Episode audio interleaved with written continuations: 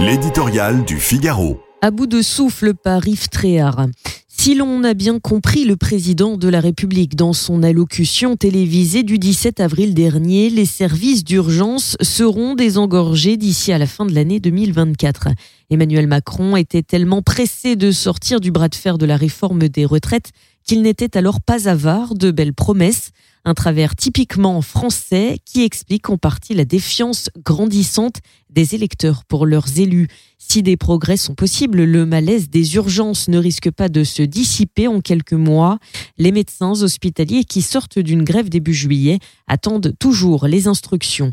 Certes, quelques mesures ont été prises, la meilleure orientation des patients via les appels téléphoniques au 15 et la revalorisation de la tarification des médecins contactés par ce numéro sont à noter.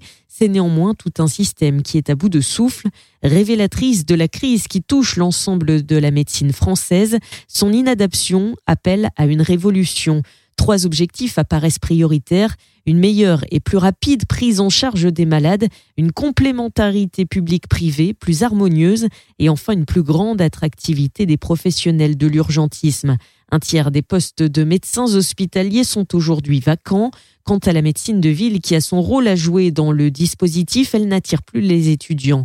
Si, comme dans d'autres secteurs d'activité, le corporatisme ne facilite pas certaines réformes, les conditions de travail et de rémunération sont à juste titre au cœur des revendications.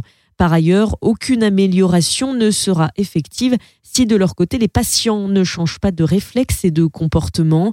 Rien ne justifie qu'en 30 ans, le nombre de passages aux urgences ait doublé pour atteindre 25 millions de visites ces dernières années.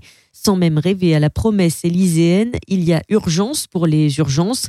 L'allongement de la durée de vie risque de rendre la crise de plus en plus incontrôlable si rien n'est fait.